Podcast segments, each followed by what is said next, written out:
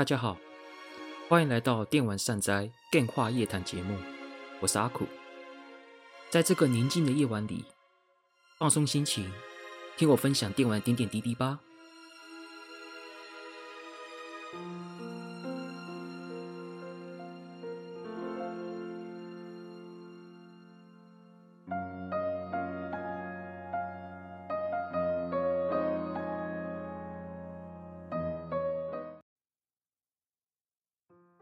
大家好，欢迎来到阿苦的电话夜谈节目，我是阿苦。这个节目呢是以怀旧游戏为主、新游戏为辅的电玩杂谈节目，就我阿苦来聊聊电玩相关故事，还有我自己的游戏体验，以及传达游戏的魅力给各位吧。今天这集节目呢，则是来聊法尔康公司的第二集九零年代的故事哦。那我们进入主题之前呢，先分享一下近况。说近况，最近让我沉迷的就是《泰格立志传五》了。呃，发售了之后呢，我也二话不说买了 Steam 版，然后限定版也买了，然后一打开玩就停不下来了。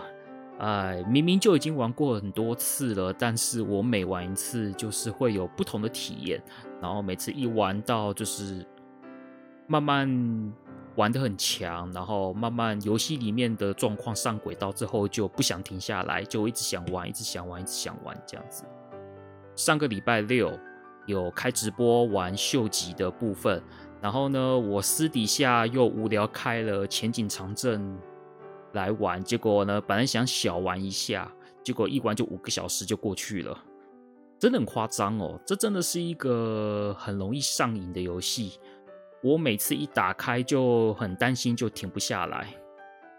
我记得上个周末就是礼拜六、礼拜天，光两天的时间我就玩了十五个小时了。哦，这比我玩别的游戏还要凶啊！其他的游戏有可能大部分都是玩到三到四小时左右，我可能就觉得啊，该停了，该停了。可是泰格五这款作品就真的是玩到五小时还不想停。还是觉得啊，不行了，真的要停了，要有这种想法的时候，才他才把它停下来，很恐怖啊！这真是很恐怖的一个游戏，所以真的是值得推荐给大家啦。然后这，然后泰格五我也会做节目，我之前应该有提吧？对，一定会做节目。呃，虽然没有破台啦，还没有全破，但是我之前已经全破不少次。然后再加上这次玩的也玩了十几个小时，当然玩法我之前的玩法都掌握到，所以说我也准备开始写泰格五的稿，然后哪一天 Podcast 来跟大家介绍这款作品。总之敬请期待。然后我现在也开始就是让自己不要再沉迷这款作品，因为我还有别的游戏要玩，像之前我还没打完的审判之誓。还有《百英雄传》，他们这些进度也有在跑，但是因为泰格五的关系，这两款完全没有动。哎，不行啊！对，真的不能，真的不能这样子，因为这两个也是要做节目的，就是《百英雄传崛起》跟《审判之誓》，这些都都是要做节目的，所以说我也要把它赶快把它打完，要不然节目没办法做。所以泰格五的部分可能就自己 要自己要注意一下。这一点，这个呢，就是这一阵子的近况啊，就是沉迷泰格舞。现在我想赶快把时间拨回来玩《白英雄传崛起》跟《审判之誓》这部分。希望啦，我希望说这两个游戏能够在最近该把解解决掉，然后我才可有办法开始写稿这样子。啊、再继续玩泰格舞下去就哎很麻烦呐。对呀，总之这算是。一方面跟大家分享，一方面也是之后播出之后也要警惕自己，不要再继续沉迷了。对，赶快去把其他的事情给完成，然后等到说什么已经该完成都完成了，然后才可以放心的玩嘛，这样子。好，以上就是我最近的分享，最近近况的分享的。那我们就开始进行，开始讲前言的部分哦。那法尔康第一集，也就是第一集的时候呢，我们有讲了八零年代时期的发展哦。他们是从一开始只是代理苹果电脑的店家，然后后来由加藤社长看到了游戏软体的潜力，然后转成开发游戏的厂商哈。然后再借由木户善夫这这位优秀设计师所创造的《图龙剑》这部作品，然后让法尔康可以说一炮而红，成为 PC 电脑市场里面的一流厂商，然后也让这些 RPG 爱好者能够享受这些法尔康开发的 RPG 的一些乐趣哈。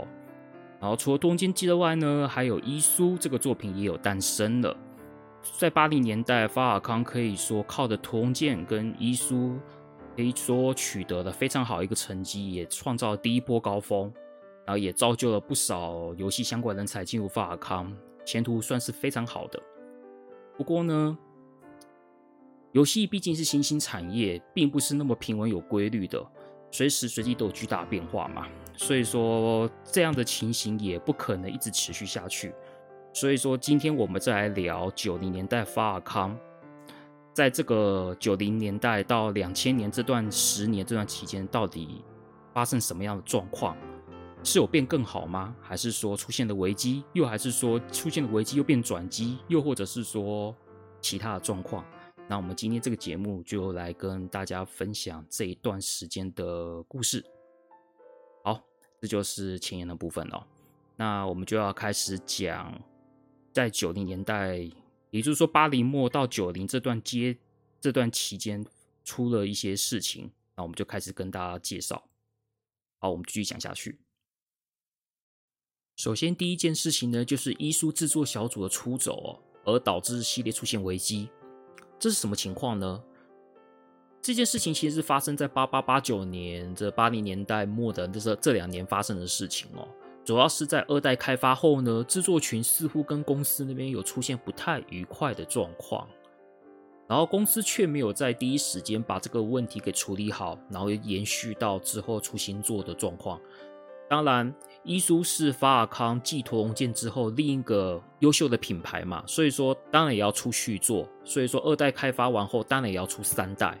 在二代开发后，跟制作群的不太愉快，没有第一时间解决的关系，所以说也造就影响到开发三代的时候，而且三代的开发，它的模式、它的游戏方式也跟一二代做了大改变。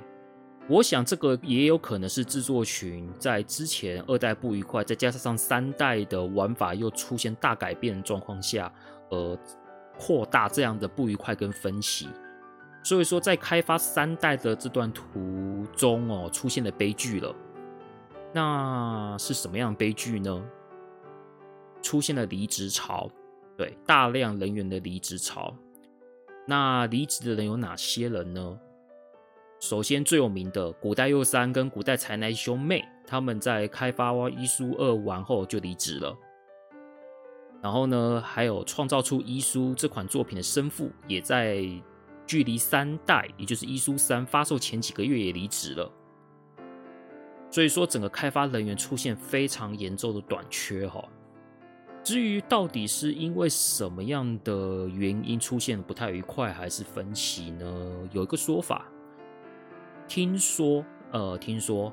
就是他们在完成伊苏后，然后就是。伊苏团队，伊苏团队他们在制作的时候呢，遭受了加班赶工，然后也遇到了奖金待遇不公平等问题，所以说导致开发人员跟管理部、管理公司的管理阶层出现了那个矛盾，慢慢变大了。到最后呢，就是他们完成了遗书后，可能就受不了了，然后就决定离开这间公司。虽然说我们刚刚讲说伊苏的生父在制作三代三代制作完前就先离开了嘛，但是三代最后还是有完成的。三代呢，就是来自伊苏的漂流者，也是在 PC 八八上面推出，然后也有出红白机、PC Engine 等等，但也是给其他游乐器版依旧还是给其他公司做制作。但是呢，伊苏三代呢，它的玩法整个改变了。如果这边听众有法尔康的老粉，应该知道伊苏三它的玩法跟一二代可以说是差了非常的多哈。一二代的视角是俯视视角，二 D 俯视视角，然后可以做就是俯视视角方面的行动，然后对敌人是用撞的，然后放魔法，然后撞敌人这样子的方式。但是三代改成横向卷轴，横向卷轴的动作 RPG 游戏，也就是由左往右，由左往右，就是人物的移动啊、画面啊、切换都是由左往右的横向。由左往右的横向卷轴的方式哦，然后有砍劈啊、跳跃啊等这些东西，玩法上面可以说跟一二代差很多的，所以我想也有导致了一些就是喜欢一二代的玩家可能玩不习惯，所以说所造就出评价其实蛮两极的，就是有些人会喜欢，有些人会觉得不喜欢，所以说三代的评价并没有像一二代来的如此受欢迎哦。所以说，这个也为伊苏这个品牌制造了一些阴影啊。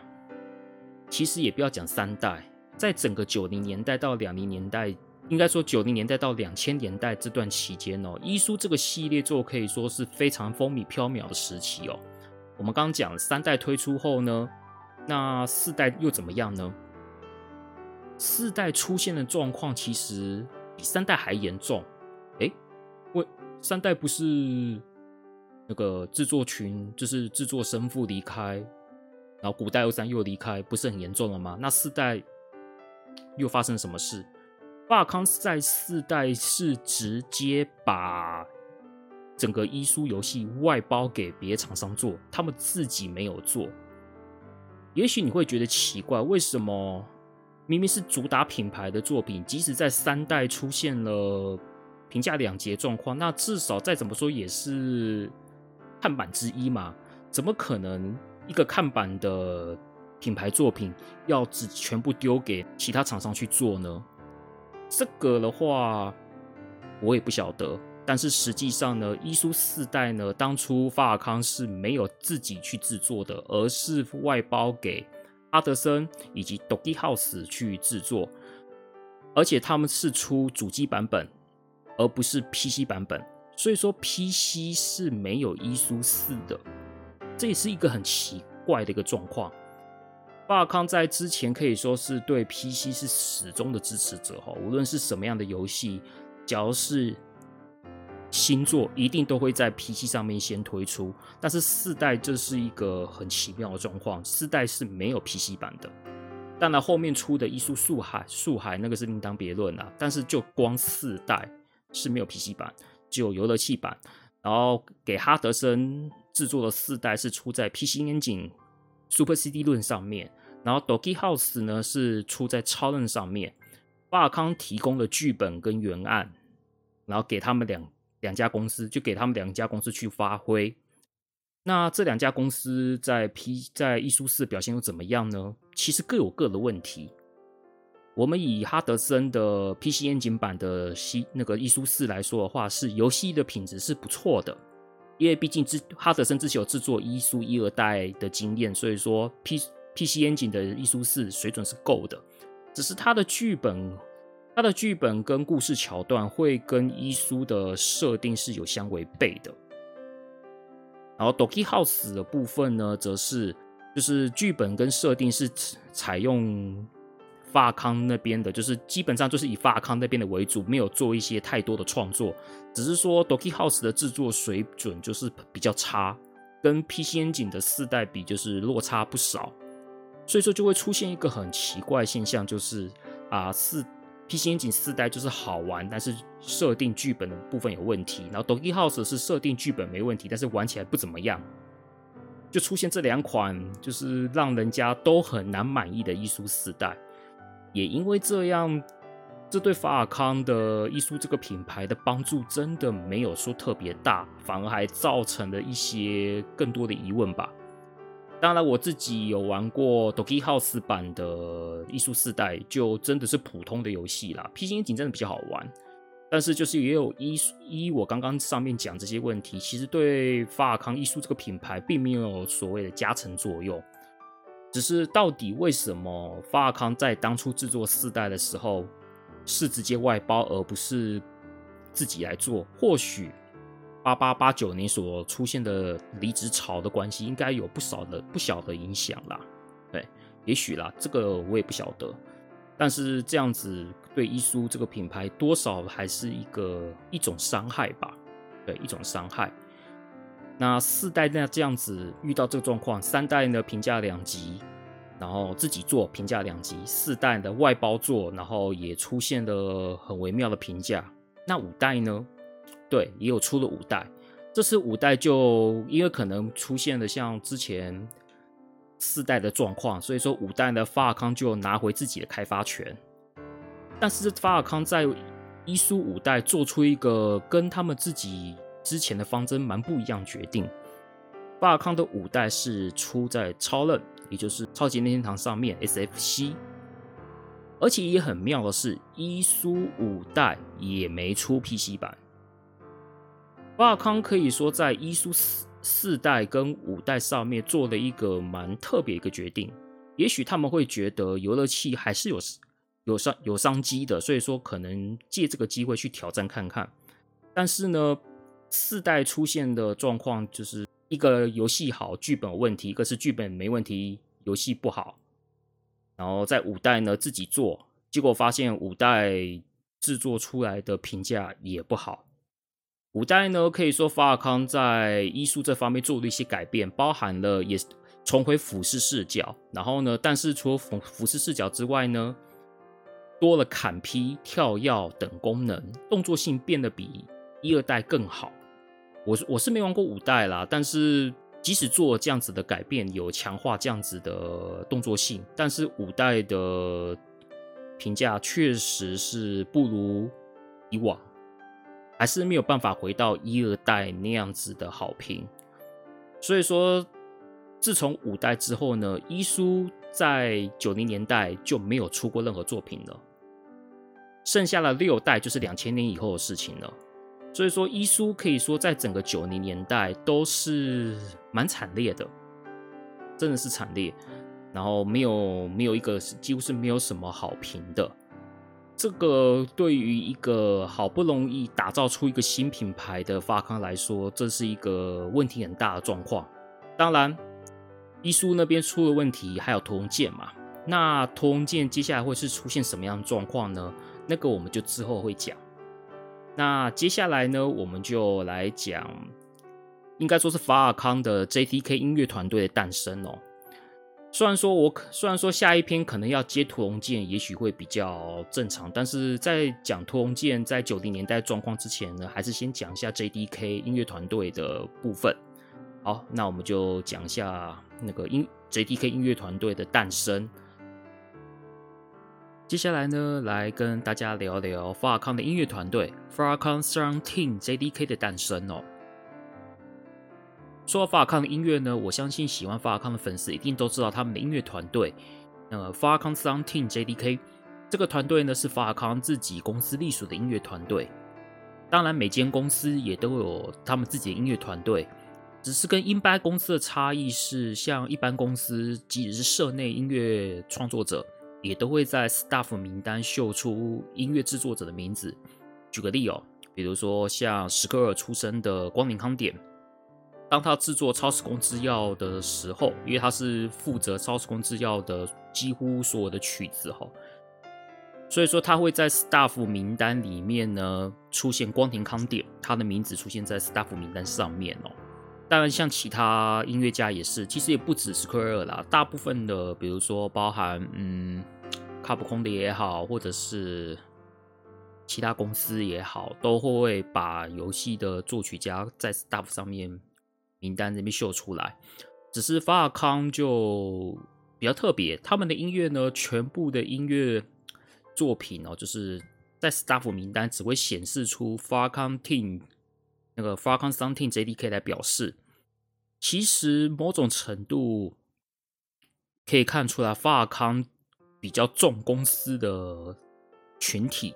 比较注重一个 team 为代表。对于所谓的创作者的个人风格的展现，其实是不太提倡的。那至于是什么原因呢？那我们可以待会再说哈。我们就先回归正题啊。那回归 JDK 的诞生的部分，Falcon 13件 JDK 其实也不是公司刚成立就有的。在早期发康的游戏呢，主要是由石川三惠子小姐，还有古代欧三，没错，就是我们的古代欧三。负责的，就是他们两个基本上包办了八零年代早期的所有的发康游戏，包含了屠龙剑，对，主要是屠龙剑系列跟伊苏的一代跟二代相关的，像还有太阳神殿等等的这些游戏。其实原本这样子的设计跟制作模式也都好好的，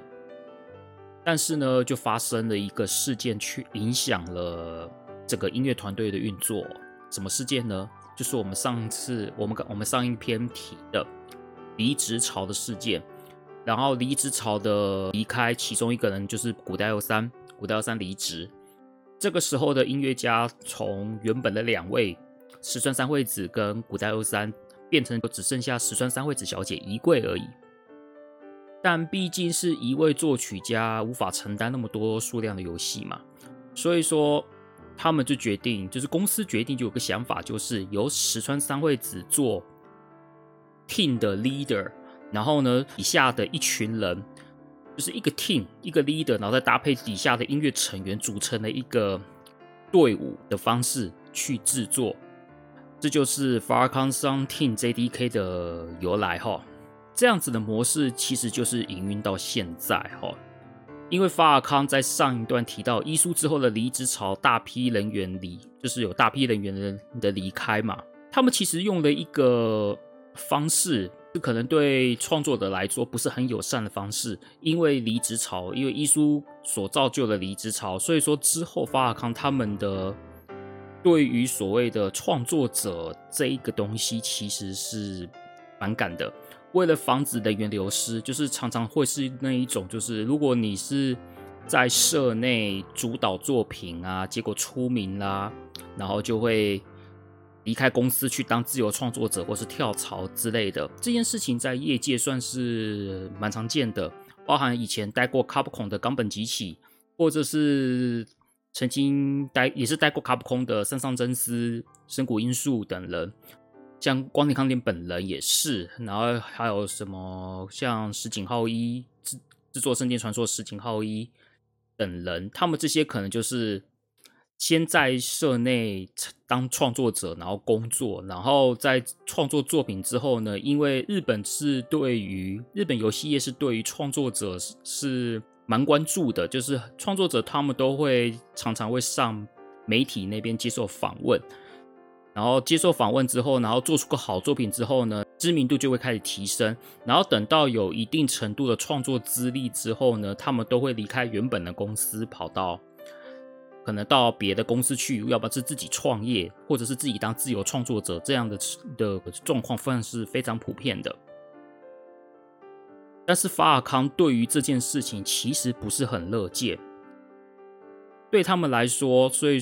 他们希望的是员工都能够乖乖的待在他们这些公司里面，不要不要说什么动不动就跳槽啊，动不动就出来创业啊，动不动就怎样怎样怎样的。为了保持人员的稳定，再加上再加上法尔康本来就是一个人数规模不大的公司。只要人数过少的状况下，其实会影响他们的状况非常严重，而且他们本来又不争，又不打算做所谓的人员扩编的计划，所以说他们为了要保持这些人员的稳定，所以说他们在制作游戏的时候，无论是音乐团队或者是制作团队，你如果你们有常看法尔康他们的。关于游戏相关的访谈啊，或者是做一些新作发表的一些对外做宣传的人，往往都是社长。不知道你们不知道你们有没有印象？只要是比如说轨迹系列也好啊，或是伊苏系列也好啊，他们只要就说消息的续报啊，或者是说新消息要讲的，或者说开发新作的消息啊，永远都是近藤社长一个人跑出来跟所有的媒体做互动。而不会像其他的一些公司，比如说谁负责，比如说 FF 十六是吉田 P 吉田直树，就是吉田直树出来受访这样子，或者是说 Persona 出新作可能是桥野圭出来受访这样子，没有法尔康全都是一律社长，然后呢，音乐的部分永远都是 JDK 团队，这也就是造就了法尔康对于创作者想要出头这件事情是不有。不乐见，而且不友善态度，这些都是源自于在伊苏二时期的离职潮所造就的影响，连带影响也他的音乐团队，还有他们的开发团队都采用这样子的方针哦。所以说，为什么我要在屠龙剑之前先讲那个 JDK 的部分呢？JDK 音乐团队的部分，因为这个东西就是造就了法尔康他法尔康他们的对于制作开发人员的方针，就是用这样子的方式制定，然后直到现在，加上 JDK 的诞生，其实是接在离职潮过后没多久的事情，所以就时间点来说，伊苏出现离职潮，然后 JDK 诞生。然后接下来再接屠龙剑状况这样子，所以我就用这样子的顺序往下讲。这个呢，就是 JDK 团队音乐团队的部分哦。那接下来呢，我们就来讲一下同剑的部分了。毕竟伊苏那边虽然出了问题，还有同剑嘛，然后木屋善夫在这个时间点也还留在法尔康。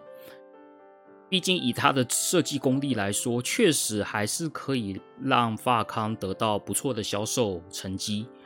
那屠龙剑在九零年代又如何呢？哎，那我们就讲一下屠龙剑接下来的在九零年代的发展会是怎么样状况哦。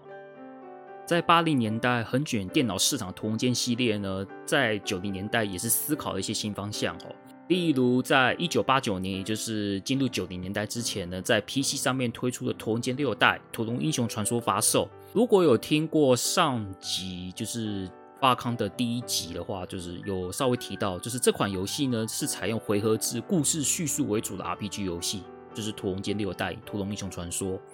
比起前面几座有许多复杂的游戏设计以及难度很高的游戏平衡，《英雄传说》算是非常简单好上手的。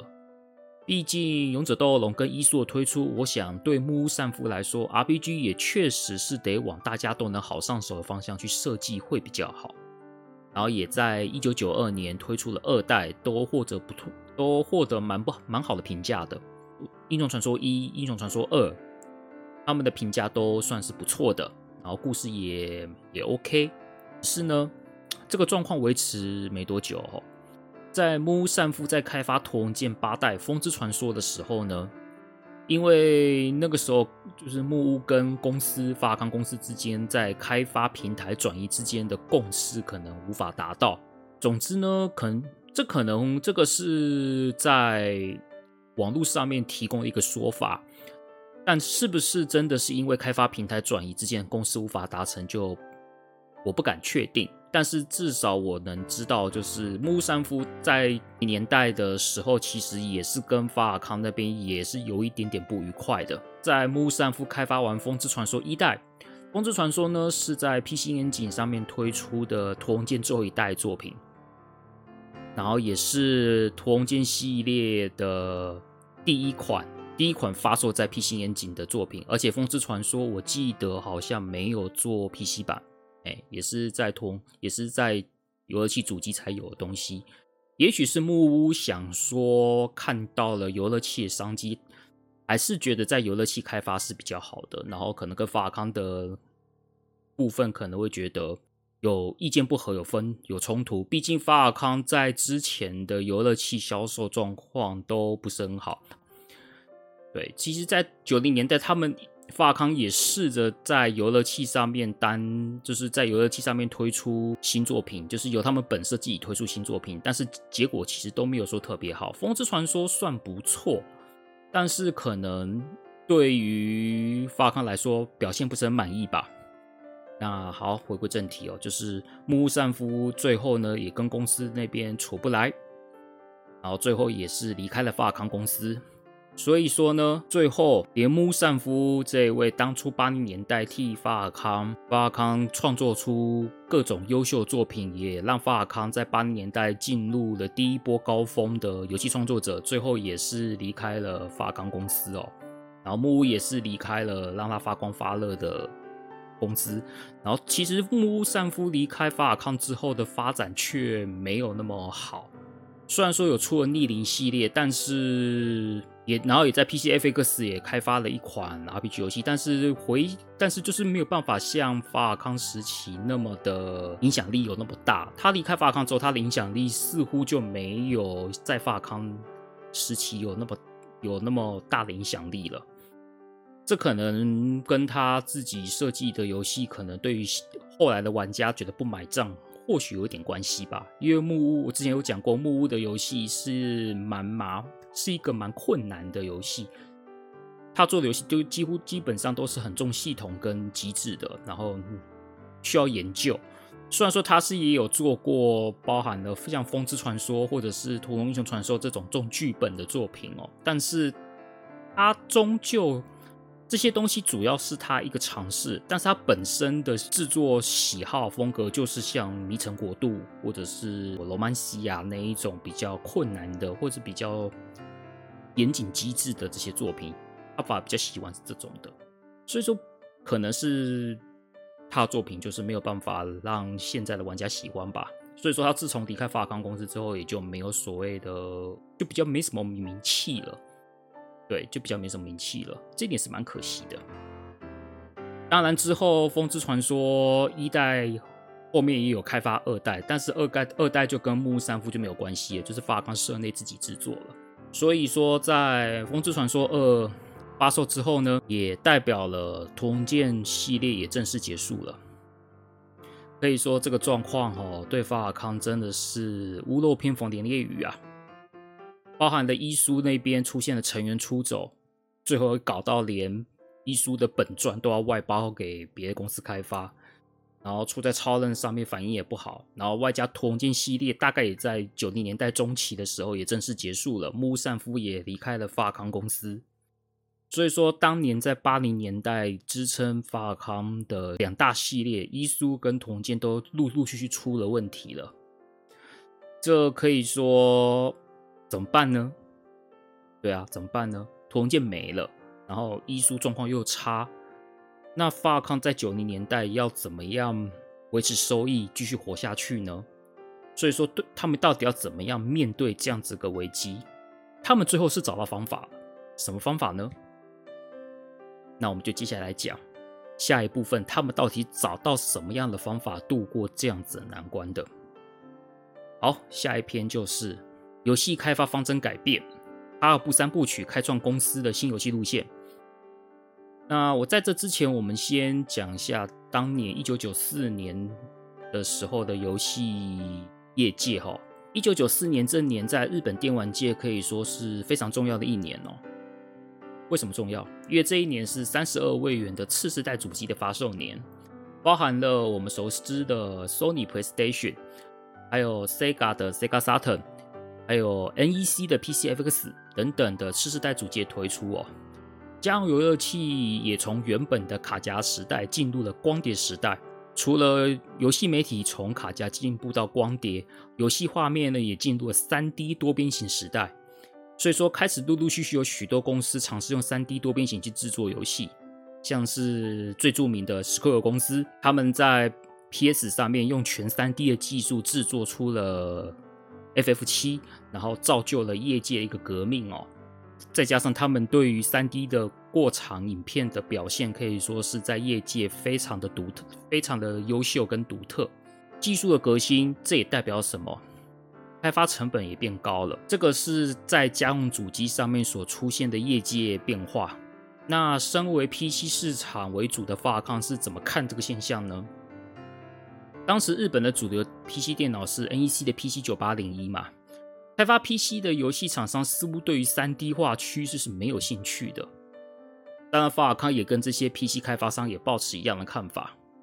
这一点其实欧跟欧美的状况是差很多的。欧越欧美即使当年在 PC 市场也是开始注重三 D 的技术，所以说才会有后来的第一人称射击游戏嘛，动毁灭战士。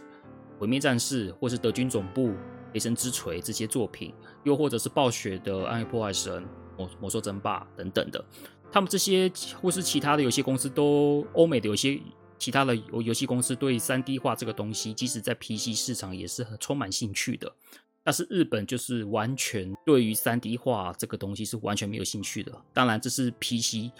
游乐器厂商那个时候就是也是开始尝试三 D 多媒体。那法尔康是看怎么看待这样子的现象呢？现在的加藤会长那时候还是社长啦。当年的加藤社长有在访谈中提到他对于三 D 画这样子的想法哈。他说啊，随着硬体性能的进化，不知不觉进入了一个。不扩大开发规模就做不出好游戏的时代，即使是对现在来说，或许是一样的，因为现在有所谓三 A 游戏嘛。也就是说，其实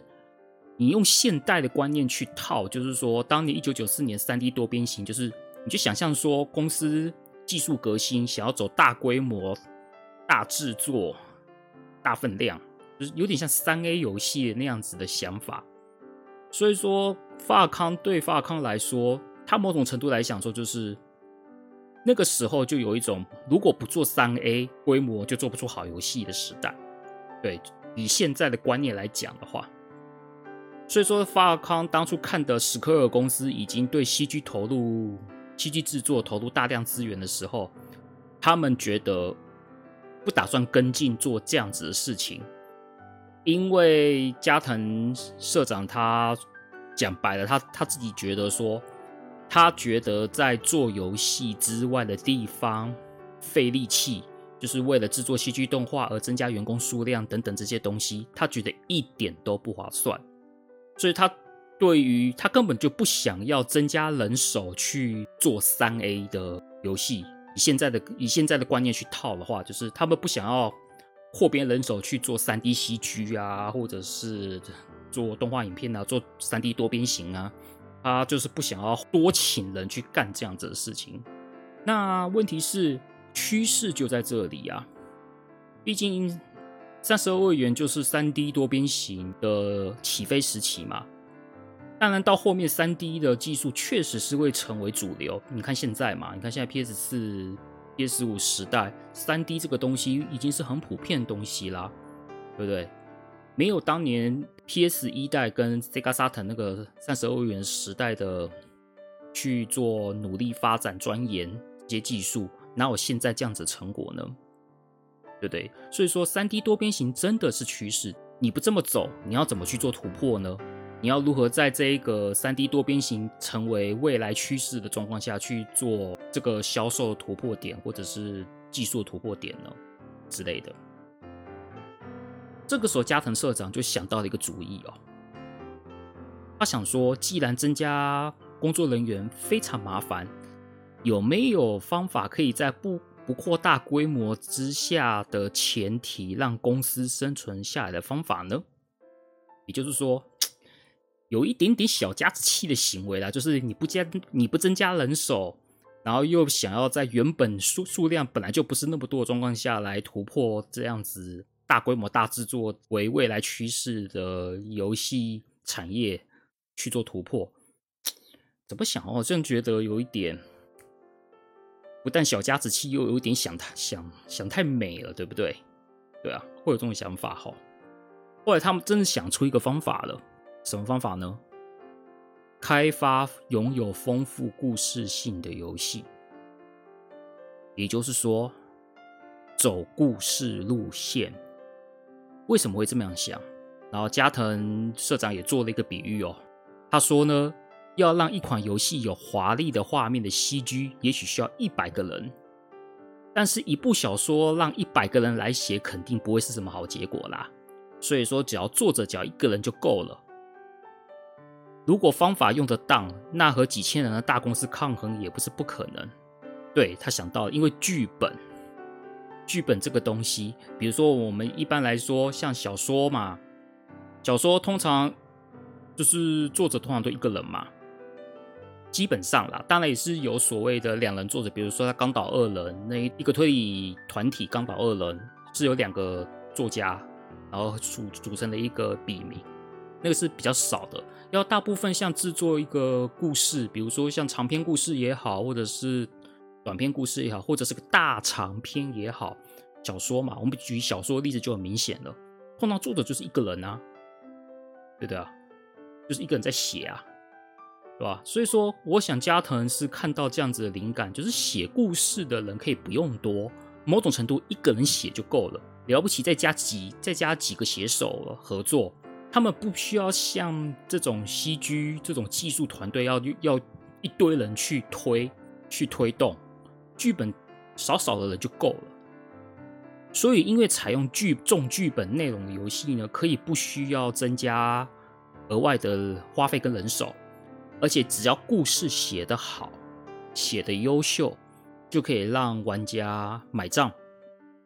所以他们决定用这样子的方针去对应这一个所谓的新技术的时代哦。他们决定把屠龙剑六代的英雄传说独立出来。对，我们刚刚讲的屠龙剑六代屠龙英雄传说，他们就把这个英雄传说独立出来一个作品，叫做出了一个叫英雄传说三。那之前的一代跟二代都是屠龙英雄传说系列，他们是隶属于屠龙剑，但是英雄传说三就跟屠龙剑没有关系了。然后他就把英雄传说独立一个，成为一个单独的系列，推出了英雄传说三白发魔女。这部作品呢，可以说是巴尔康老粉很喜欢的卡卡布三部曲系列的三部曲首作哈。英雄传说三白发魔女。它的画面依旧采用二 D 画面，就是二 D 点点阵图，然后利用 PC 高解析度来展现出美丽的二 D 画面世界，外加拥有非常大的文本量，然后有一个好的故事，所以说它是走所谓的，就是我们刚刚讲故事路线，传统玩法，好音乐，优秀的二 D 美术跟好的人设，用这样子的方式去对应这个时代，结果呢？哎，成果不错哦，卖的蛮好的哦，可以说受到很好的好评哦。虽然说有些玩家对于《英雄传说三：白发魔女》的战斗设计有点抱怨呐，我自己是玩过 PSP 的，应该是哈德森做的吗？还是应该是哈德森做的重置版？原版我没玩过，大概就是玩过哈德森重置版，确实那个战斗机制有一点点鸟啦。对，但是好的故事、好的音乐、好的人设、好的世界观，这点都是毋庸置疑的，毋庸置疑的。所以说，因为这样子的方式去做卖点，让喜欢的玩家似乎可以不会在意所谓的什么三 D 多边形啊这些新技术的那个那种要求，或是那一种。就是不会特特别在意新技术，没有没有没有用新技术什么什么的，他们就不会在意这些东西。这白马魔女的成功可以说是替这个时代，也就是替这个三 D 时代杀出一条血路哈。这就是成为他们的新那个新的看板商品了。刚好那个时候屠龙剑结束，然后伊苏又在状况很差的状况下，他们终于找到了一个。可以让他们度过这个时代的方法了，就是英雄传说系列。所以说，在九零年代刚好也出了英雄传说的卡卡布三部曲，然后第二款是英雄传说四朱红血滴，以及最后的英雄传说五海之蓝鸽。卡卡布三部曲可以说是支撑了法尔康在九零年代的销售以及气势，这样子。好这三部曲呢，也让许多玩家可以说对这三部曲可以说津津乐道。虽然说我自己玩过《海之蓝歌》，《海之蓝歌》战斗也是不怎么样。可是我先简单讲一下《海之蓝歌》的部分。朱红血我没玩过，就先不提。因为《海之蓝歌》算是我第一个接触卡卡布三部曲的作品，它给我感觉就是一种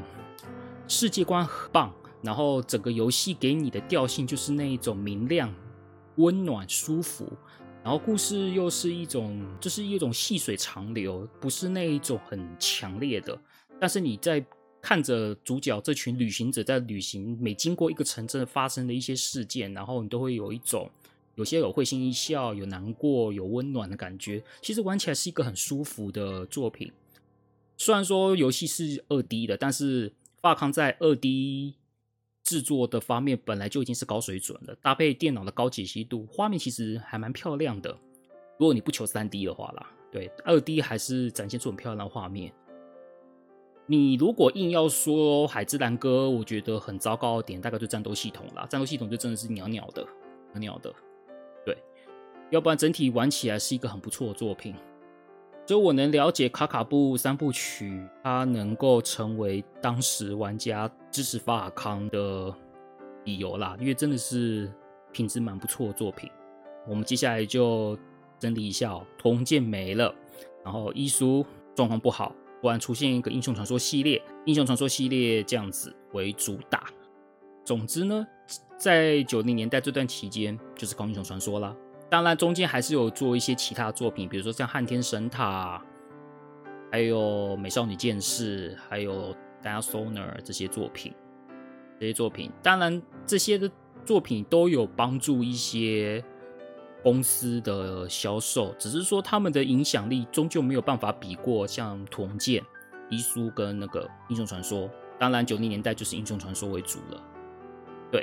这就是九零年代法康为了在这两大系列一个结束，一个状况很差状况下，他们想出一个新方法，而他们确实也赌成功了。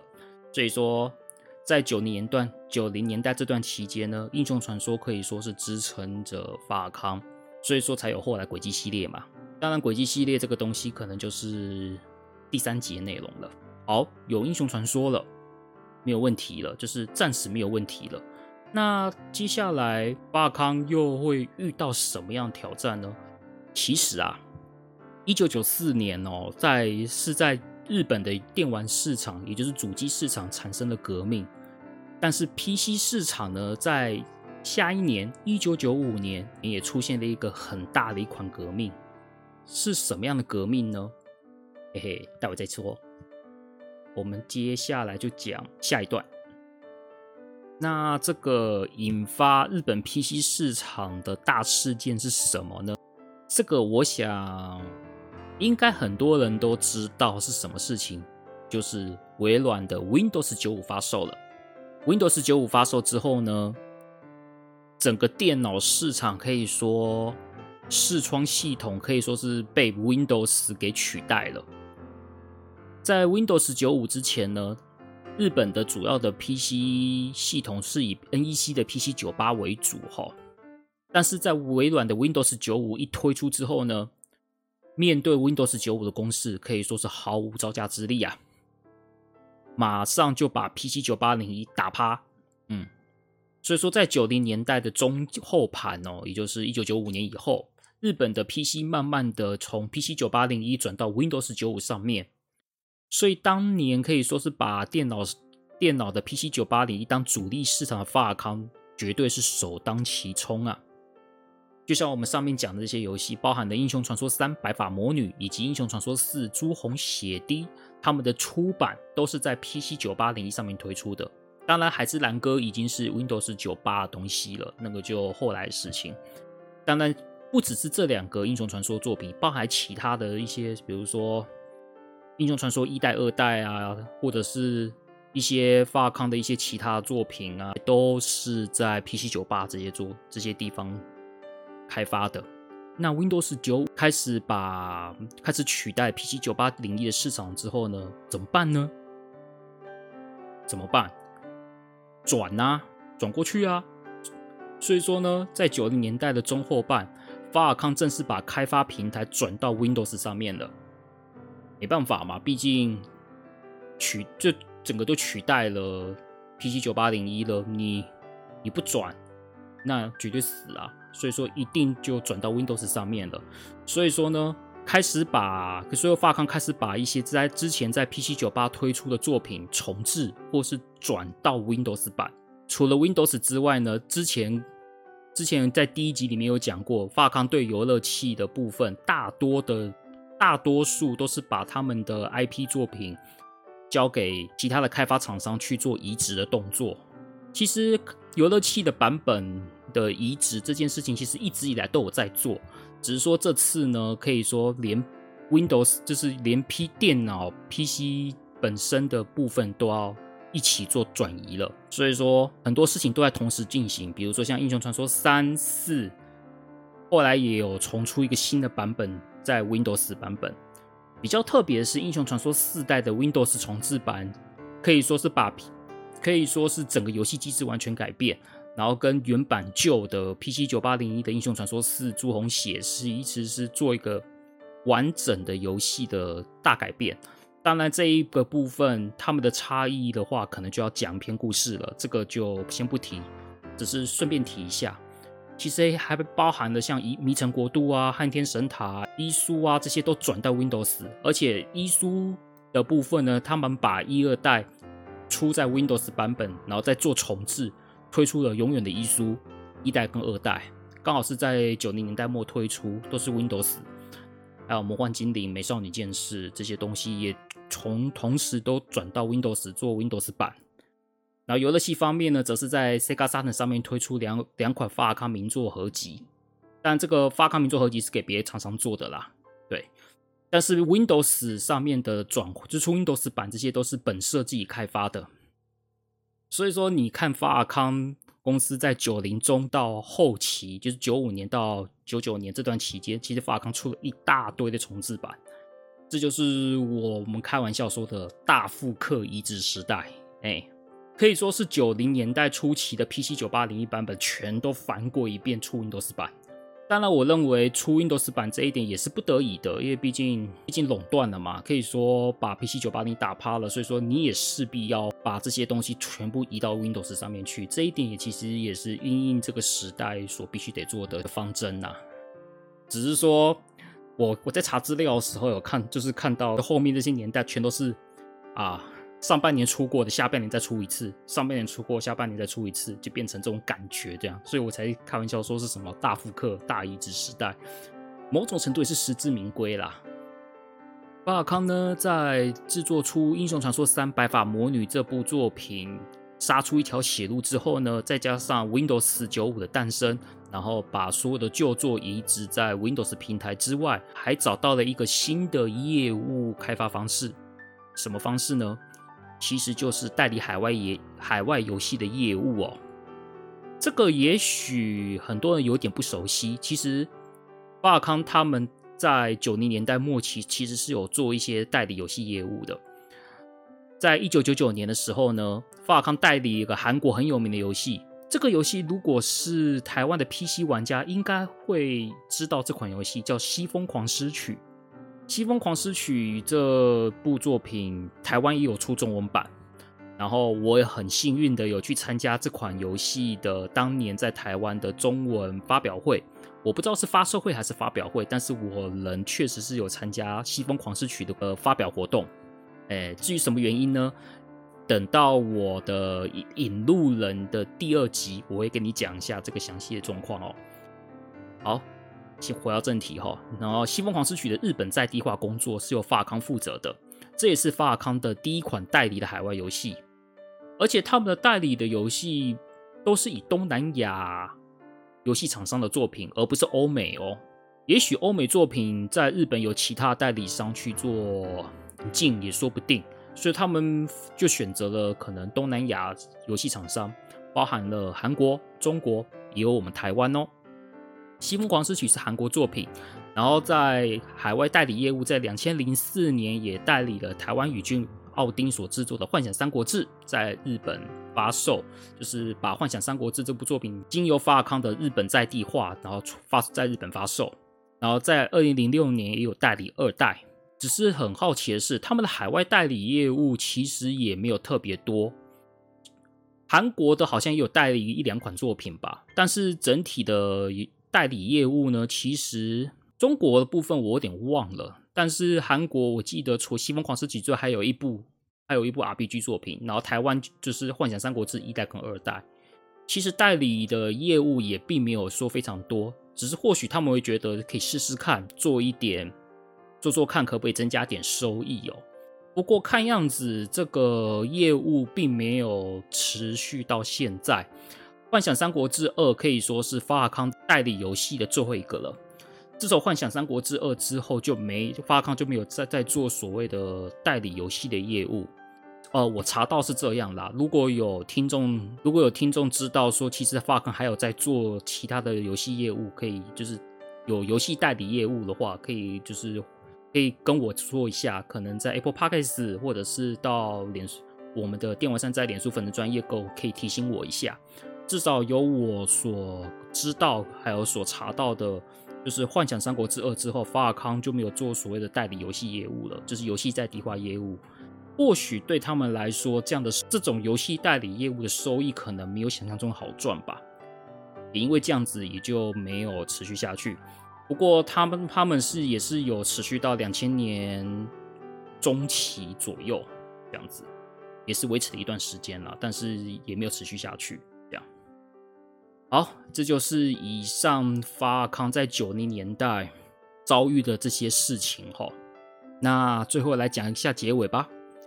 今天讲完法尔康九零年代，不知道大家感想如何呢？